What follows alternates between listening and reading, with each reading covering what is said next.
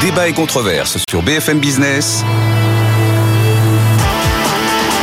Nicolas Dose accueille les experts. Avec Nathalie Janson, professeur à Neoma Business School, Jérôme Dédéon, associé de tout sur et président de Mon Partenaire Patrimoine, Augustin Landier, professeur à HEC, auteur, co-auteur du prix de nos valeurs quand nos idéaux se heurtent avec nos désirs matériels chez Flammarion, co-auteur avec David Tesmar, que je vais pouvoir faire revenir un de ces jours parce que maintenant, il est pour quelque temps encore en France et plus aux, ah, États-Unis. J'ai des réactions d'auditeurs.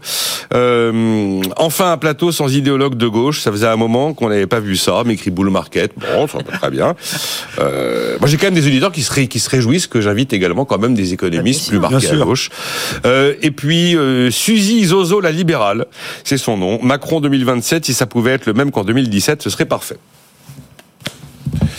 Que disait Jean-Marc Daniel il y a deux jours. Vous vouliez réagir sur ce qu'on disait sur l'école J'étais sûr, oui, sur tout le. Vous allez défendre Amélie Oudéa Non, non, je, je, voulais juste dire un truc simple. Euh, non, je suis pas là-dedans. Non. Euh, euh, même si je me serais pas défendu comme ça. Euh, oui. Euh, réussi à brouiller bon. tout le monde. Bon, alors, euh, brouiller avec tout le monde. Euh, juste pour dire que euh, moi, moi, j'ai des, des, catégories assez simples de pères de famille et, et de citoyens. C'est que je pense que mon, mon, le rôle des parents, c'est l'éducation, et que euh, l'école, c'est l'enseignement. Exactement. Bon, voilà. Je suis un peu de votre avis. Voilà. Et même donc, totalement le, terme même éducation nationale m'a toujours oui. Alors, il se trouve que je m'intéresse beaucoup à ces sujets parce que je travaille beaucoup. Vous avez peut-être vu passer ça pour la Fondation Kéros, qui dépend de l'Institut et qui s'occupe d'innovation pédagogique. Voilà. Et donc, ce que j'ai entendu hier sur la tenue, l'autorité, etc., c'est plutôt un discours politique, très exactement comme Augustin euh, euh, l'a signalé, euh, de, pour matcher le Front National, le retour de l'autorité publique, etc. Mais ce qui, ce qui me manque cruellement, c'est comment est-ce qu'on libère l'initiative, l'autonomie des établissements et l'initiative pédagogique pour que on sorte des générations qui savent lire, compter, écrire quand elles sortent de l'école de base et puis qui ensuite ont été orientées correctement euh, avec une vocation. Hein, euh, c'est ça finalement le- l'enseignement, c'est faire naître des vocations pour que les gens soient heureux dans leur vie euh, et euh, se retrouvent pas à subir en fonction de leur capacité, de leurs souhaits, de leur environnement, etc. Et donc c'est ça qui est complètement absent du discours. Et évidemment, il y a plein de, de travaux qui ont été faits sur la liberté pédagogique des établissements, qui n'exclut pas le contrôle, hein, bien sûr, sur l'autonomie, sur le choix des méthodes, etc. Et finalement, on a un hors contrat qui est en train de se développer à bloc, tant mieux. S'ils pouvaient faire la théorie du monopole contestable sur le mammouth euh, pour essayer qu'on irrigue un peu euh, l'enseignement public et puis le privé sous contrat euh, avec ces innovations pédagogiques qui sont en train de se développer à côté, euh, on aurait une stratégie. Oui, enfin, le- le- l'enseignement privé a quand même un peu plus de liberté, parce que je, je fais aussi partie d'associations de parents, euh, et on voit bien qu'il y a quand même des, des- des initiatives qui peuvent être financées, qui ne le seraient pas dans le public. Bien sûr. Euh, ça, c'est clair. On a vraiment. Tout ça euh, revient ouais. à quelle autonomie pour les établissements Exactement. dans la définition de leur projet pédagogique et, et- et le choix de leur méthode. Et euh, il y, a, il y y a une littérature abondante, il y a des expériences abondantes qu'on peut mesurer à l'étranger partout et en France de plus en plus grâce au hors contrat. C'est ça qu'il faut regarder et c'est ça qu'il faut libérer au profit de tous les élèves. Oui. En septembre 2020, Jean Castex euh, sortait le plan France Relance. Alors, vous, on est bien en plein Covid, hein, 100 milliards d'euros. Ça, ça, ça devait s'achever fin 2022, ça a été le cas. France Stratégie, qui est rattachée à Matignon, en adressait un bilan. Alors, ce qui m'a frappé dans ce bilan, c'est qu'on a l'impression que tout ce que l'on ne savait pas faire par le passé, quand on faisait des plans d'investissement d'avenir, ce genre de choses, ben là, on- ça a fonctionné. Alors, les montants promis ont été délivrés, nous dit euh, France Stratégie, et où c'était annoncé. 30 milliards pour l'écologie, 34 pour la compétitivité, 36 pour la cohésion. Le plan a été bien réparti sur l'ensemble du territoire avec un accent particulier pour les zones industrielles. L'objectif a été atteint. On est revenu au niveau d'avant-crise deux ans après. On a eu 1,2 point de croissance en On commence à Parce que 2021. la rire nerveusement. On commence à rire 1,4 nerveusement. points en C'est parce que la 2024. Euh, L'effet a été positif sur l'emploi. Difficile d'évaluer l'impact de France Relance sur le long terme en termes de compétitivité et de décarbonation. À l'inverse, on constate que ça n'a pas eu d'effet sur la productivité. Vous espère quoi, Augustin Languier Qu'est-ce qu'on attend pour faire un, flan- un France Relance à 200 milliards Moi, je me souviens un jour d'une remarque de Ouais. Jean-Yves Lorenzi qui disait Non, mais attends, euh, si tu balances 100 milliards, t'as forcément un effet. Parce que c'est tellement Ah ben, monumental oui, que voilà. On espère. Non, mais Et tu- on espère, oui. est-ce que j'ai raison dans ma réaction, à Augustin Languier Ouais, bon, On est capable de faire. Ouais, non mais je crois qu'on Et est puis bon, c'est Xavier que Jaravel qui a piloté ce comité. Euh, voilà, c'est un économiste bien mesuré que vous connaissez sur ce plateau. Mm-hmm. Donc, euh, Non, bon. mais peut-être en, en deux mots. Donc Xavier Jarel, bon, très bon économiste, euh, assez proche quand même du, euh, du, du- du gouvernement euh, en place, quoi. Et, qui- euh, donc c'est un rapport qui est mesuré, mais bon, il y a, il y a quelques bémols, mais qui sont euh, toujours un peu euh, euh, en filigrane, parce qu'il faut lire un peu dans le détail de rapport. Mais il dit bien que bon, euh, le- les objectifs sont atteints, mais c'est pas clair que ça soit à cause du plan.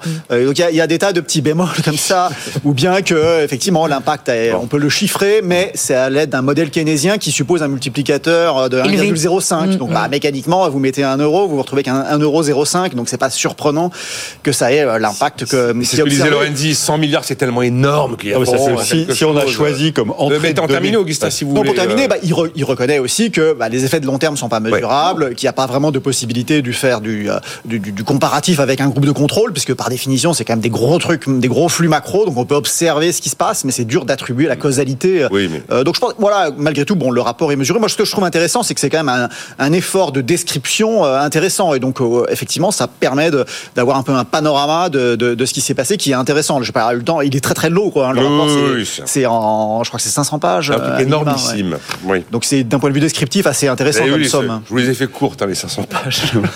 Jérôme de Euh. Moi, je voudrais dire qu'il y a une bonne nouvelle dans cette affaire, c'est que France Stratégie a produit un rapport. Non, non, non, non, non, non, non, non, Ils ont, non, non. non, ils ont, non, ils ont sorti plein de notes et ils font des thèmes très, très intéressants c'est subtil souvent. C'est quand même, c'est quand même, c'est Bon. quand même un blob quoi. Bon, alors ça c'est le premier truc. Le deuxième truc, c'est qu'il faut rappeler que ces 100 milliards, c'était beaucoup d'agglomérations de dépenses déjà prévues qu'on a remises à l'intérieur des 100 milliards à Je souviens l'époque. plus précisément, Voilà. mais oui, oui. Bon. Il, y a- Et- il y avait du Et, recyclage. voilà. Et après, Allemands ont parole pour dire faire, quelque chose on de vraiment positif et euh, pas sur bah, évidemment quand je fais mon modèle Excel et que je colle 1,5 d'effet multiplicateur euh, théorique je retrouve je me retrouve avec des impacts, des impacts positifs donc ça c'est pas ça que je regarde moi ce que je regarde c'est que pour une fois on a été capable d'orienter cette dépense de façon assez subsidiaire c'est ça qui m'intéresse c'est-à-dire que on n'a pas il y a eu évidemment de la décision régalienne qui dit je vais plutôt financer ci que ça dans telle région etc mais il y a eu quand même localement une étude des dossiers euh, à financer qui a été confiée à des gens qui étaient dans les dossiers qui étaient dans les marchés euh, qui étaient dans la concurrence qui étaient etc et donc euh, c'était plutôt pas la super planification euh, et plus du euh, renvoi à de, l'examen, on va dire, multicritères et euh, multi-vues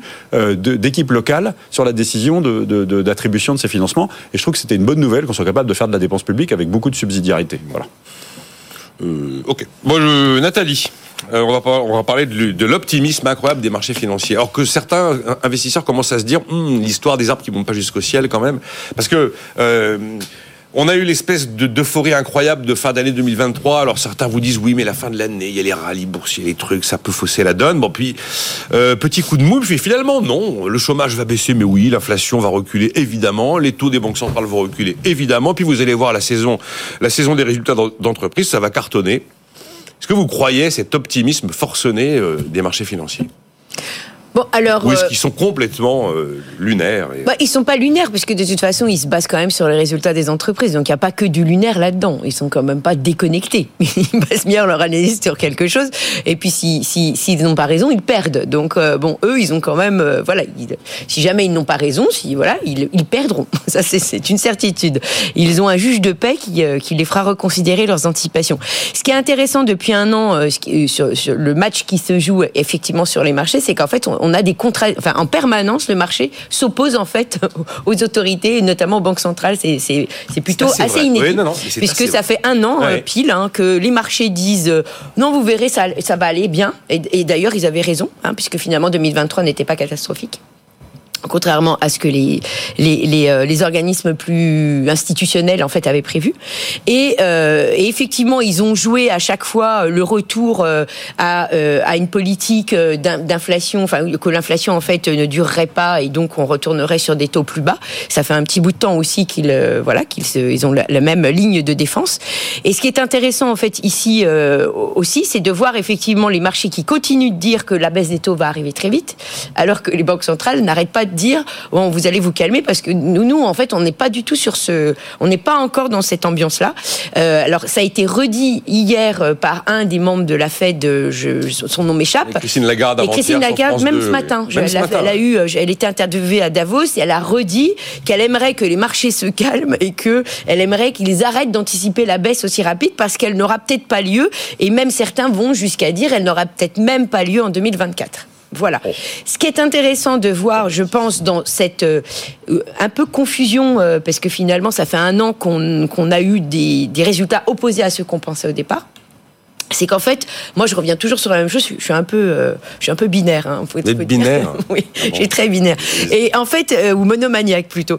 Euh, c'est qu'en fait, je, je, pense que les résultats des politiques d'avant sont très difficiles à évaluer. Des politiques quoi monétaires monétaire. Je pense que, et puis budgétaire, c'est-à-dire le cumul des deux. Mm. Je pense que ça, c'est, c'est relativement inédit. C'était très empirique. Que tout ça a, a, a, beaucoup amené de liquidités qui se sont retrouvées ça et là. Il y a eu du ménage de fait avec la hausse des taux, mais néanmoins moins les liquidités subissent. Et je pense que c'est ce qui, ce qui met en fait, euh, ce qui crée de la confusion et qui met à mal aussi les modèles en fait macroéconomiques qui essayent de vous expliquer quand va avoir lieu la prochaine récession. Et, je pense que ce qui s'est passé en 2023 est une bonne illustration. Donc évidemment, c'est compliqué. Je, je, ne serais pas capable de le montrer économiquement, euh, économétriquement, parce que c'est hyper compliqué d'aller montrer qu'en fait c'est ces effets induits euh, qui, qui en sont la conséquence. Mais en tout cas, moi, ma conviction personnelle, c'est qu'effectivement cette politique monétaire monétaire très inédite qui a eu lieu pendant plein d'années euh, dans des situations très particulières, en fait, a, a généré des effets de liquidité euh, assez importants dont on ne s'est pas débarrassé et on voit bien que c'est, c'est ça a expliqué en fait le maintien de l'activité beaucoup beaucoup euh, de, de, de façon bien plus plus de bien meilleure qu'en fait on l'aurait pensé au départ puisqu'on pensait que ça allait être une récession. Or la récession, elle aux États-Unis, on l'a pas vu venir. Donc et, et, je pense que ça quand même c'est un, un élément qui devrait faire réfléchir parce que je pense qu'il y a des choses qui, sont remises en cause et qui sont plus compliquées qu'on ne le pense. Ce qui est intéressant, en fait, si je disais, les marchés sont-ils, euh, l'optimisme est-il démesuré? En fait, les marchés ne savent rien. Exactement, ils ne savent pas plus que nous. Pas plus que oui. Mm. Euh, là-dessus, euh, Augustin. Augustin en, deux mots, d'abord, effectivement, l'économie se porte beaucoup mieux que ce qu'on anticipait il y a un an, mettons. Ce que disait Subran, les, au samedi, ça va beaucoup mieux finalement. Ah donc les, les, profits sont là, et les taux, ils sont quand même à la baisse, quoi, quoi qu'il advienne. Après, le rythme exact, on le sait pas. Je pense que les marchés font un pari qui est un peu euh, rusé, qui est que je pense les banques centrales, même si elles sont pas idéologues, elles sont pas censées faire de politique, elles sont quand même attachées à leur indépendance. Les régimes populistes ne sont pas pour l'indépendance des banques centrales, mmh. donc elles vont certainement jouer un rôle politique. Elles ne peuvent pas se permettre, juste avant l'élection de Trump, ou en Europe, dans le contexte qu'on connaît, euh, les banques centrales ont plutôt intérêt à ce que euh, les populations soient dans une période d'euphorie et pas d'angoisse économique. Donc ça, c'est un calcul aussi qui, à mon avis, est, est pas absurde. Euh, mais encore une fois, on n'est pas dans le délire arbitrage de politique monétaire et les différents échéances. Ah bah en préélection, euh, la Banque centrale se pose, même si elle ne fait pas de politique, elle se pose forcément des questions sur sa propre survie, la survie de son indépendance. Ça, c'est euh, presque légitime. C'est un hein. élément qui mérite d'être. Euh, en tout cas, voilà, le, les faits sont là. L'économie a une capacité de, de cicatrisation très rapide. C'est quand même les, les, les, les chaînes d'approvisionnement se modifient très rapidement. Peut-être qu'on a acquis une forme d'agilité là-dessus, mais des choses qu'on pensait vraiment disruptives le sont moins que prévues. Ça, c'est un fait. Et donc, il y a une réévaluation plutôt à la hausse. Euh, les profits sont là et euh, les taux sont orientés à la baisse, quoi qu'il advienne. Peut-être euh, que c'est plus 18 mois que 12 mois, mais dans tous les cas, le, voilà, le scénario est plutôt positif. Sujet, je me suis battu, enfin battu intellectuellement avec Jean-Marc Daniel un jour, en lui, en lui essayant de lui démontrer que la logique des cycles d'antan était probablement un peu de torturer aujourd'hui et il, ah ne dément pas sur le fait que les cycles d'hier sont les cycles d'aujourd'hui et que l'économie nous l'a enseigné à jamais. J'adore ce débat, on le refera. Tiens, euh, Jérôme, ça vous inspire avant de parler des fonds en euros Rajouter deux trois points peut-être complémentaires euh, pour, dire que le monde est incertain évidemment, mais il est toujours incertain. Donc on a deux conflits majeurs en cours au moins. Euh, ça va péter au Kosovo et donc il y a plein de choses qui peuvent refoutre un peu de, le souk, si vous me passez l'expression dans, le, dans notre environnement. Ça c'est la première chose. La deuxième chose, c'est que il faut quand même bien regarder que la locomotive américaine, qui est très importante pour la tenue générale de l'économie mondiale, elle, elle a quand même continué à tourner à plein régime, mais en refaisant du crédit. Mm. Attention, c'est plus euh, les matelas d'épargne accumulés pendant les politiques hyper abondantes euh, d'injection de liquidité. Donc il y a de nouveau euh, endettement, notamment du, consommateur américain, hein, qu'on surveille comme le lait sur le feu. C'est le fameux, j'adorerais le rencontrer d'ailleurs, ce consommateur américain. donc on, ça recommence à faire du crédit. Donc c'est toujours une locomotive, mais c'est plus le même type de financement de, cette croissance. Et donc ça, ça crée des risques d'instabilité qui, qui, me font penser qu'effectivement, enfin, on peut parier raisonnablement qu'on est en ce moment en face d'une option euh, asymétrique en faveur de l'investisseur sur les taux. C'est-à-dire que si j'achète des obligations aujourd'hui, un, j'embarque du rendement élevé, et si je les garde jusqu'au bout, je n'ai plus que le risque crédit, euh, et je sais exactement combien de coupons je vais toucher. Hein, le, buy, le fameux buy and hold, j'achète et je conserve jusqu'à l'échéance mon obligation, avec une option en ma faveur asymétrique, puisque je suis protégé par le taux que j'ai rentré, que si les taux se remettent à baisser, et ben à ce moment-là, j'aurai une plus-value obligataire à saisir. Euh, mais je suis capé à la baisse. Et donc ce, cet environnement-là, il est très intéressant pour des gens qui font de l'allocation, parce qu'il y a de nouveau du jus dans les taux d'intérêt, alors qu'on vit depuis la chute de Lehman dans un environnement où on ne pouvait plus utiliser euh, l'instrument taux d'intérêt euh, dans une allocation. Moi, j'adore cette période. On est revenu à quelque chose de vraiment passionnant. Justement, on dit un, un mot rapide sur les fonds en euros. Là, ils, ils se tiennent à la bourre tous. Ils veulent. Alors, le taux moyen 2023, ça va être 2,5, 2,7, mais certains veulent arriver à 3, même plus de 3. Oui. C'est le, c'est le pivot, 3 alors, euh, en fait, pas trop long hein, là-dessus. oui, oui. même, même si on va être en moyenne, et certains, etc. En fait, il faut savoir que tous les assureurs ont plusieurs taux. Hein. Euh, ils ont euh, le taux qui sert sur les contrats anciens ou personnes râle et où je peux plus bouger, euh, puisqu'on ne peut pas transférer. et puis ils ont le taux qui sert sur les contrats actuellement commercialisés pour essayer de faire de la collecte. et puis le taux sur ceux qui veulent absolument conserver, sur lesquels ils font de la majoration, parce que vous avez mis des unités de compte qui, qui coûtent moins cher en fonds propres, etc. Donc il y a une espèce de jungle. Et derrière l'effet de communication, il faut bien regarder quel taux j'ai chez quel assureur avec mon contrat actuel ou celui que je vais souscrire. Ça, c'est la première chose. Ensuite, juste pour rappeler pédagogiquement, un, un fonds en euros, c'est un paquebot. C'est un paquebot dans lequel on rentre essentiellement des produits de taux pour des raisons de, vraiment de bilan de l'assureur, parce que c'est moins cher en fonds propres et que ça permet d'embarquer du rendement à peu près certain. Et pendant des années, pendant toute la période euh, qu'on a vécue à taux d'intérêt nul ou négatif, ils ont rentré du papier à zéro, voire négatif, au niveau de risque qu'ils étaient prêts à accepter dans leur portefeuille. Et donc, ils se retrouvent aujourd'hui avec euh, euh, le mouvement de hausse des taux, des obligations qui ont été dépréciées. Hein, quand les taux montent, le prix, la valeur de bilan ou de marché de mes obligations baisse. Donc, ils ont passé des provisions, etc. Ils ont absolument besoin de collecte. Ils ont besoin que le paquebot ne se vide pas. Et donc, parce que pour choper les taux d'intérêt élevés d'aujourd'hui, ils ont les lignes de leur portefeuille qui tombent à échéance et, euh, et qui peuvent réinvestir à taux plus élevé, donc ça c'est parfait. Mais ils ont aussi besoin de collecte nette et pas de décollecte. Donc ils font des opérations promotionnelles et en fait ils sont prêts à acheter entre guillemets une partie de leur collecte en faisant des effets, des offres spéciales et ou des effets d'annonce pour que les gens viennent plutôt chez eux bah euh, que euh, truc. Donc pendant des années ils nous ont dit je veux plus de fonds euros parce qu'ils rentraient du papier négatif. Et puis aujourd'hui, ils nous disent Je veux du fonds euro, j'en veux plein. Euh, vas-y, viens et regarde, chez moi c'est 3%, chez moi c'est 3,2, chez moi c'est 3,5. Il y en a qui fait 3,7, je crois. Voilà, bah, pas, pas, donner son nom parce que très bien pour ça. Mais... Alors après, c'est quand même très encadré, bien sûr. Hein. Ils ont des règles prudentielles. Ils peuvent pas utiliser leurs réserves euh, de, exactement comme ils veulent. Enfin, tout ça est contrôlé. Mais il y a quand même une grosse opération, euh, euh grande braderie commerciale sur la collecte sur les fonds euros en ce moment, ce qui nous change complètement de paradigme par rapport aux 10 années qui viennent de s'écouler. Il y a 1320 milliards d'euros en fonds euros. C'est ça. C'est euh, bah oui, c'est que en gros c'est presque trois quarts des encours totaux de l'assurance vie. Tiens, on va dire, on parle d'obligations. Disons un mot des obligations d'État. Moi, le chiffre m'a frappé. L'AFT, l'agence France Trésor, fait des émissions de dette française très régulièrement, hein, de refinancement ou de dette neuve. C'est son boulot. Elle le fait très bien. On n'en parle jamais. Tout va toujours très bien d'ailleurs. Euh, crise, tension sur les, taux, sur la dette, euh, soutenabilité.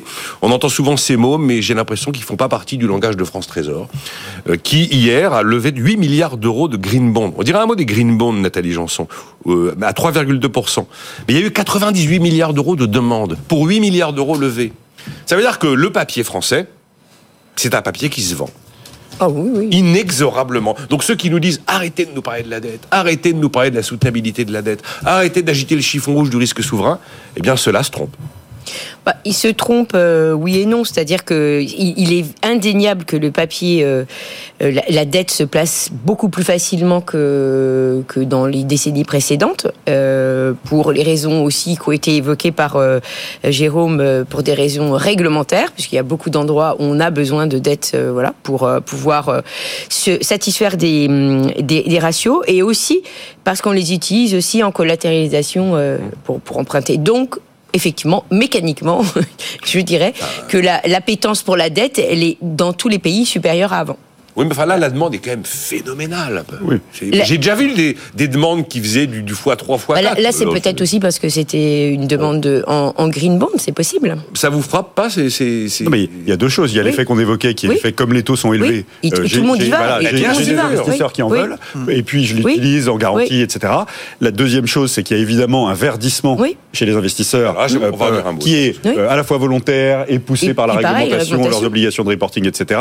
Et que, ben, que c'est intelligemment, Oui. notre agence France Trésor, c'est la nôtre, hein, c'est oui. celle des citoyens. Euh, elle a mis en face du papier français euh, qui euh, a, a la couleur verte, qui répond, permet, euh, qui voilà, répond à cette qui répond à, à une attente Voilà. très forte. Voilà, et puis- là, c'est en ce moment, les, comme l'a très bien Alors, expliqué Jérôme, c'est aujourd'hui qu'on doit saisir les taux élevés. Voilà, et après, on peut discuter parce qu'évidemment, tout ça est fongible avec le reste de la dette et les OAT classiques, etc. Mais oui. il y a quand même un comité de suivi avec des gens très sérieux qui disent euh, bah, cette, cette masse qu'on a levée green, hein, de Green Bond, voilà euh, ce que ça va financer et euh, et il y a vraiment un enjeu de financement de transition derrière. C'est relativement, c'est fait de relativement sérieusement, Augustin, vous- euh, mais il y a fongibilité, c'est sûr. Ouais. Bah, en deux mots, oui, c'est un Janvier. moment où effectivement les gens se disent bon, bah, c'est l'occasion de loquer des taux relativement Oui. élevés.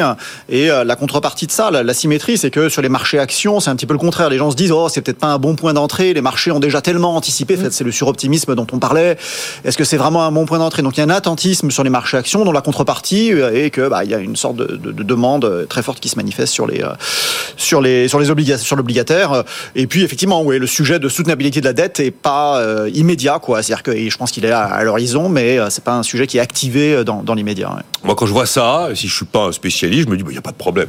Arrêtez, arrêtons de nous faire peur avec la dette. On l'a souvent posé ici, la question la dette, c'est grave, pas grave, faut-il s'inquiéter Il y a des points de vue qui varient hein, sur Ouais. ce type de questions. Il y, a- il y a quand même un truc qu'il faut dire, mais ça c'est aussi de la théorie vraiment financière et économique de base qu'on peut rappeler même à un élève de primaire quand il commence à, à comprendre. C'est que le- les intérêts composés, ça marche dans les deux sens. hein. Je l'ai déjà dit, c'est-à-dire que j'ai les intérêts sur les intérêts qui font que plus j'épargne tôt, euh, euh, plus je suis sûr d'avoir un capital élevé à la fin. hein. Euh, Et puis dans le cas de la dette, le problème est que quand je commence à être obligé d'emprunter pour payer, le, le- pour rembourser ma dette, et ben je me retrouve avec une dette qui explose. Ça, ça- ça- ça marche asymétriquement dans l'autre sens. Et donc c'est ce point d'inflexion là. Les gens, les marchés pensent qu'on n'y est pas encore pour la France. C'est ce point d'inflexion là qu'il faut évidemment surveiller de très près parce que c'est là qu'on perd la maîtrise de, de sa dette publique. Sacré sujet. Mais euh, oui, bon, on va avoir cette année, charge de la dette, plus de 50 milliards d'euros quand même. C'est-à-dire qu'il y a un moment où le premier poste de dépenses budgétaires dans notre pays, c'est le remboursement Ouais. de la dette. Et c'est quand même un moment de bascule quand on va expliquer aux gens que les impôts qu'ils payent servent en priorité à financer les intérêts, payer les intérêts de la dette publique, là ça devient assez parlant. Parce que moi je suis assez de l'avis de Bruno Le Maire qui avait dit à la présentation du budget 2024, la dette et le désendettement n'intéressent personne. Et je crois que c'est vrai. Et, Je crois que c'est vrai. Non, Franchement, moi, je, je voudrais dire un truc politique là, c'est qu'en fait, euh, on va dire que peut-être qu'il est déçu euh, du remaniement, etc. Mais la stabilité de Bruno Le Maire Ouais. à la tête de Bercy euh, depuis euh, des années maintenant, qui est inouïe dans l'histoire de la République Ah, ben- française euh, sur les 30 euh, dernières années. hein. On va bientôt Hein. rattraper Chao Bleu qui Voilà, a tenu euh, 9 ans en elle nous donne quand même, et avec son discours d'inflexion qui est euh, on n'a plus les moyens, etc. Oui, il faut changer le modèle fait social, a l'impression qu'il s'est installé dans un fauteuil raisonnable. Euh, je vais pas dire que c'est Antoine Pinet, mais euh, voilà. On, on- on- on- voilà. Et ça, ça, en fait, ça me plaît. Cette stabilité comme message vis-à-vis de nos, nos partenaires internationaux, etc. Et en espérant que, touché par la grâce, il va effectivement arrêter l'échec, euh, qui va être le contrepoids euh, à l'arrêt d'échec. Vous avez vu quand même que vous parliez de stabilité, le mot instabilité est un peu sorti du discours patronal sur les, les- les reproches que l'on pouvait faire par le passé au pouvoir politique. On n'entend plus parler d'instabilité et il faut reconnaître que le virage de politique de l'offre François Hollande suivi par Macron a quand même été tenu, même si tous les agendas sont pas aussi vifs et, et prompts qu'annoncés, Oui, il a, sur les il a impôts de tenu aussi, au début de son quinquennat, euh, des engagements qui avaient été pris dans Hollande 2. Qui Euh, euh, Macron. c'est- C'était vachement important. C'est-à-dire que, euh, par exemple, la, la projection de la baisse du taux d'impôt sur les sociétés, Oui. vous connaissez mon, mon, mon, mon incrédulité patronale de base. Quand on me promet une baisse d'impôt sur les sociétés distillée sur deux quinquennats, euh, je dis, et ça, c'est un chou-fleur. Enfin, voilà. Oui, Eh ben, en fait, ça a été fait. Et donc, je salue cette stabilité-là, parce qu'on peut faire des projets hein, quand on a de la stabilité. Une question crypto pour Nathalie Janson. Merci. Merci. Vous savez que non mais c'est- généralement quand on parle des, quand on parle des cryptos de- de- dans cette émission, c'est vrai que la tonalité globale et générale qui ressort des, des différents avis est pas très positive. Non. Et il y a tout de suite les, les, les, les- réactions très vives de, de, de la chapelle crypto interviennent sur mon compte Twitter, enfin mon compte X, pour me dire euh, arrêtez de démolir le Bitcoin et tout ça. Euh, et bien là, les ETF arrivent en crypto, en Bitcoin. S'ils sont à Wall Street, c'est 42 800 dollars ce matin, le fameux Bitcoin. Oui. Est-ce que vous jouez? Est-ce que vous jouez, Nathalie? Oh, bah oui, oui, je, moi je suis une. Je, euh, bah, je, je ne joue vous pas appelez ça une pour. crypto-monnaie, vous? Euh, comment? Vous appelez ça une Ah oui, de toute façon, déjà, pour, pour oui, oui, je, je parle de crypto-monnaie et pas de crypto-actif parce que le, le, son ADN, c'est effectivement l'ADN d'une monnaie. Et après, je ne vais pas contester qu'elle n'est pas utilisée comme monnaie, mais plutôt comme véhicule d'investissement. Mais ça n'empêche que son, pro- son projet natif d'ADN est bien euh, d'être une monnaie et c'est c'est ce qui fait sans doute sa valeur fondamentale puisque c'est c'est en tout cas un moyen qui permet de faire des transactions sans être censuré par le gouvernement et ça c'est une dimension qui n'avait jamais existé auparavant. Voilà. Donc ça, c'est inédit et c'est ce qui fait en fait son unicité. Euh, maintenant, effectivement, les ETF, ça a été largement euh, pricé avant. Dans, enfin, je veux dire, l'augmentation des ETF pour le moment, elle, je pense pas que le que le Bitcoin va continuer à augmenter fortement là dans les jours à venir, puisque de toute façon tout ça, ça a tellement été pricé avant avec tous les rebondissements de oui, ça sort demain matin, non, c'est pas encore maintenant, non, c'est le mois prochain, non. Enfin bon, bref, qu'effectivement le, le la hausse, enfin le fait que on pense que ça va avoir un, un effet de démocratisation au niveau de, de l'outil d'investissement, il, il est déjà dans le prix actuel, il est déjà reflété. Donc effectivement, là maintenant, euh, ce qu'on va voir, c'est si les anticipations, c'est-à-dire le fait que le public soit intéressé par cet instrument, eh bien, soit vérifié, c'est tout. Donc est-ce qu'effectivement les euh, particuliers, euh, les clients de BlackRock, de Fidelity sont au rendez-vous et vont vouloir euh, investir dans l'ETF Bit- Spot Bitcoin? Bah écoutez, on va voir. Il y en a déjà, hein, donc ça. Oui, mais on parle de mastodontes de la finance Bah, américaine et- qui eux-mêmes vont acquérir. Bah voilà, c'est- c'est-à-dire que si effectivement vous avez vraiment une appétence, bah, le Bitcoin risque de monter euh, encore plus, puisque si cette appétence est- est- existe dans le marché, on va avoir effectivement une distribution plus importante. Donc, euh, comme l'ETF, la la particularité de cet ETF, c'est qu'effectivement le- les les, les les BlackRock et Fidelity vont acheter du Bitcoin parallè- para- parallèlement, puisque ça sera en réserve. Bah forcément, ça fera monter le Bitcoin. Il faut savoir aussi que la raison pour laquelle ça augmente aussi fortement et ça baisse vite, c'est que euh, la, la partie des bitcoins qui, euh, qui en fait euh, qui bouge est, est relativement minoritaire par rapport à- au nombre de bitcoins Ouais. existants. Donc c'est vrai que comme ça s'opère sur, euh, allez, au maximum peut-être 40%, et même je pense que là je suis je, je surévalue de ce qui existe, forcément à chaque fois qu'il y a, il y a un, un mouvement, ben, ça, ça provoque une, une hausse ou une baisse importante. Il y a Jampev qui me dit c'est très bien, c'est super de couvrir la transition énergétique avec beaucoup de green bonds. Il faut pas oublier que c'est de la dette quand même, les green bonds. On a 49 secondes, un, un conseiller en gestion de patrimoine pour tous, il conseille d'aller vers ça. Ah, alors, euh, vraiment en euh, un mot. Peut-être que c'est un vieux schnock de 55 ans. Moi, je vais, je vais être carré. Euh, Peut-être que c'est une monnaie, mais en tout cas, c'est utilisé comme un actif. Mmh. Et moi, de mon expérience avec mon bon sens paysan, une demande très élevée sur un sous-jacent étroit, ça se termine rarement bien. Voilà. Augustin ou non Oh, en deux mots, bah, je crois que 30 pour, pour- pour secondes. comprendre, ouais, pour comprendre les cryptos, il faut comprendre que c'est un peu un culte. C'est-à-dire qu'effectivement, les économistes sont très sceptiques. Ils disent, ah, ça, c'est du gâchis, ça, ça pollue, etc. Euh, Il y a une demande, euh, voilà, identitaire presque pour, euh, pour ces cryptos, euh, plutôt chez des gens jeunes. Et donc, euh, il faut reconnaître qu'elles n'ont pas disparu euh, et qu'elles sont- elles se sont maintenues à des valorisations euh, euh, assez élevées. Donc ça, c'est intéressant en fait. Pour moi, ça, c'est un petit peu le, le, enfin, le, l'envers du thème des thèmes ESG. Quoi. C'est l'idée que quand on investit, c'est pas seulement euh, combien ça va me rapporter. Il y a aussi une composante un peu identitaire de, euh, bah, je suis, j'entre dans un club et les cryptos ont clairement joué un petit peu sur cet aspect-là. C'est un peu une dimension libertarienne. c'est un peu un culte. Nicolas a dit chapelle. Il a pas dit secte. Non, j'ai Ah ouais. dit chapelle. j'ai dit chapelle. Non, non, mais ça va au-delà de ça parce Bon, que les gens sûr. qui l'utilisent. C'est clos, c'est. Le sujet est pas le sujet est clos pour ce matin. Euh, merci Nathalie Janson, Jérôme Dédéan, Augustin Landier. Rendez-vous demain 9h. Nicolas Dose et les experts sur BFM Business.